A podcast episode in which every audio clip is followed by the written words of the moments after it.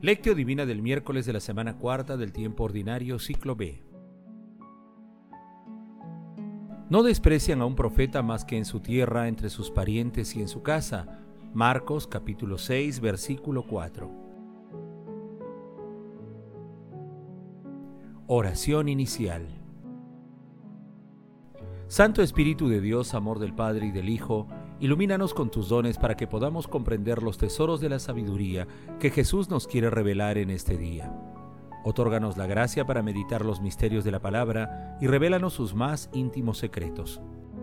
Madre Santísima, intercede ante la Santísima Trinidad por nuestra petición.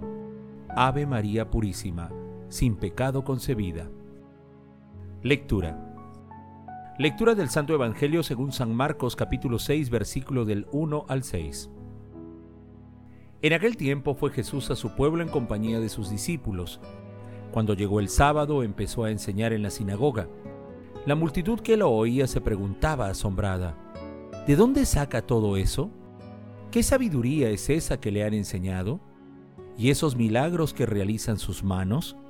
¿No es este el carpintero, el hijo de María, hermano de Santiago y José, y Judas y Simón?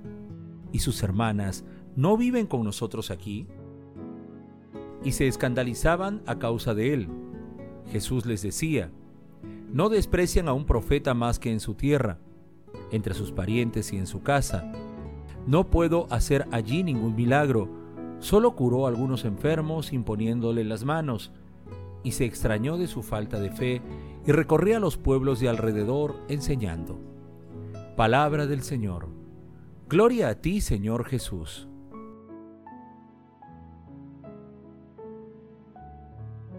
El pasaje evangélico de hoy denominado Jesús en la sinagoga de Nazaret se encuentra también en el capítulo 13 de Mateo, entre los versículos 53 y 58, y en el capítulo 4 de Lucas, en el versículo 16 y entre los versículos 22 y 30. Las profecías del Antiguo Testamento se dirigen a Jesús. Cuando Él asume nuestra condición humana en la plenitud de los tiempos, Dios Padre transmite su palabra a través de Jesús su Hijo. En un determinado momento de su vida, Jesús vuelve al pueblo donde había vivido, sin embargo, no es querido en su tierra y sufre la desconfianza, incredulidad y el rechazo de la gente, incluso de su familia. Las personas no niegan los hechos prodigiosos realizados por él, pero no creen que Jesús es el Mesías y consideran que su origen humilde es incompatible con su condición de enviado glorioso de Dios Padre. Frente a esta ingratitud, Jesús expresa que solo en su casa y en su pueblo rechazan a un profeta. Pese a ello, Él manifiesta su dimensión profética y divina. Es importante aclarar que en la lengua semita la palabra hermanos tiene un sentido más amplio. Se utiliza también para designar la relación entre primos y tíos.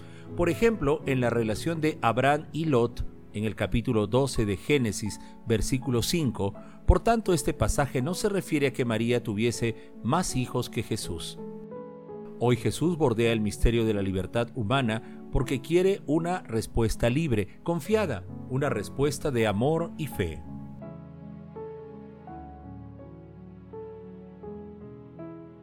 Meditación Queridos hermanos, ¿cuál es el mensaje que Jesús nos transmite el día de hoy a través de su palabra? En su pueblo la voluntad humana rechazó los dones de nuestro Señor Jesucristo, resistiendo a la fe. No se dieron cuenta o no quisieron reconocer que la fe atrae al poder sanador de Dios. La ceguera de los nazarenos en la época de Jesús también se repite en la actualidad, donde la santidad es insoportable para el mundo y es objetada de manera intolerante con argumentaciones e ideologías anticristianas. Y esto porque muchas veces nos cuesta reconocer la presencia de Dios entre nosotros. Muchas veces esperamos signos prodigiosos para creer en Él. Como manifiesta Romano Guardini, el escándalo es la expresión violenta del resentimiento del hombre contra Dios, contra la esencia misma de Dios, contra su santidad. Es la resistencia contra el mismo ser de Dios.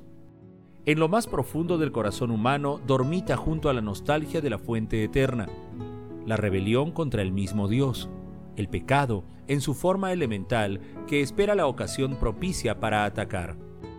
Sin embargo, aun cuando abunde el pecado, nuestro Señor Jesucristo está dentro de nosotros.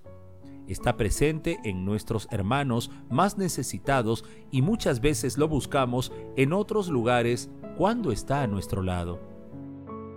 Hermanos, a la luz de la palabra de hoy respondamos.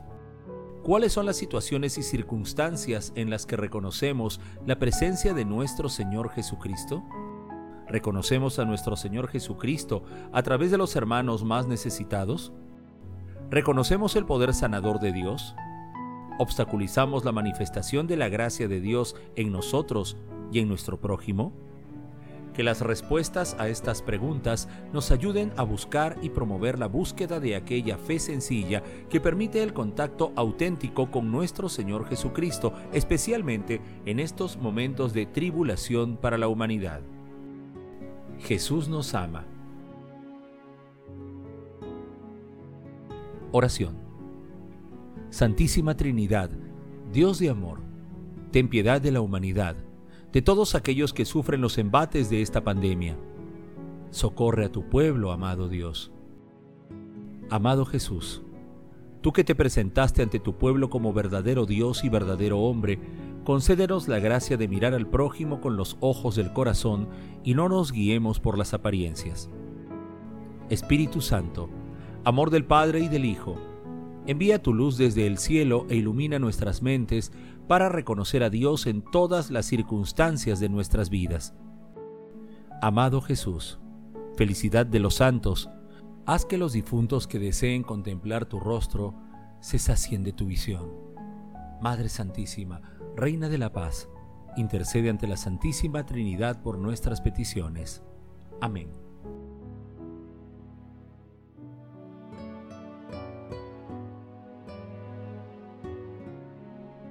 Contemplación y acción.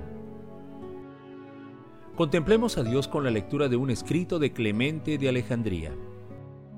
De este modo se nos exhorta al deber de venerar y honrar al Hijo, es decir, el Logos, persuadidos por la fe de que Él es el Salvador y el Guía, y a través de Él lo es el Padre y debemos hacerlo no en días escogidos, como otros pretenden, sino continuamente, durante toda la vida y de todos los modos.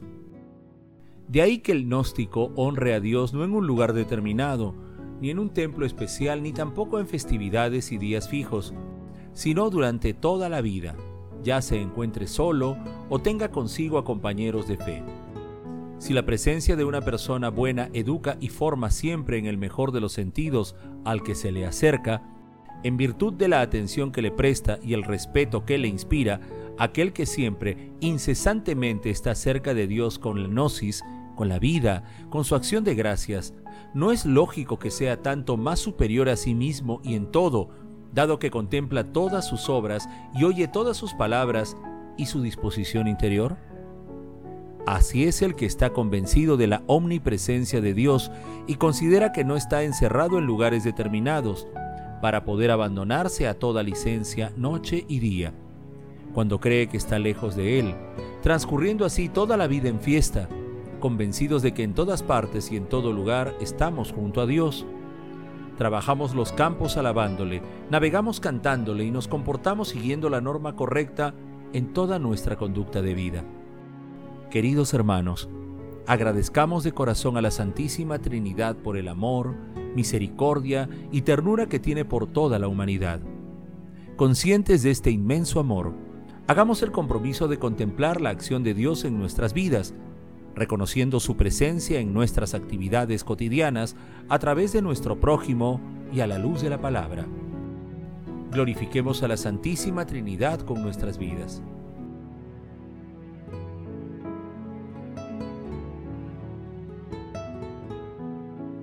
Oración final. Gracias Señor Jesús por tu palabra de vida eterna. Que el Espíritu Santo nos ilumine para que tu palabra penetre a lo más profundo de nuestras almas y se convierta en acción. Dios glorioso, escucha nuestra oración. Bendito seas por los siglos de los siglos. Madre Santísima, intercede ante la Santísima Trinidad por nuestra petición. Amén.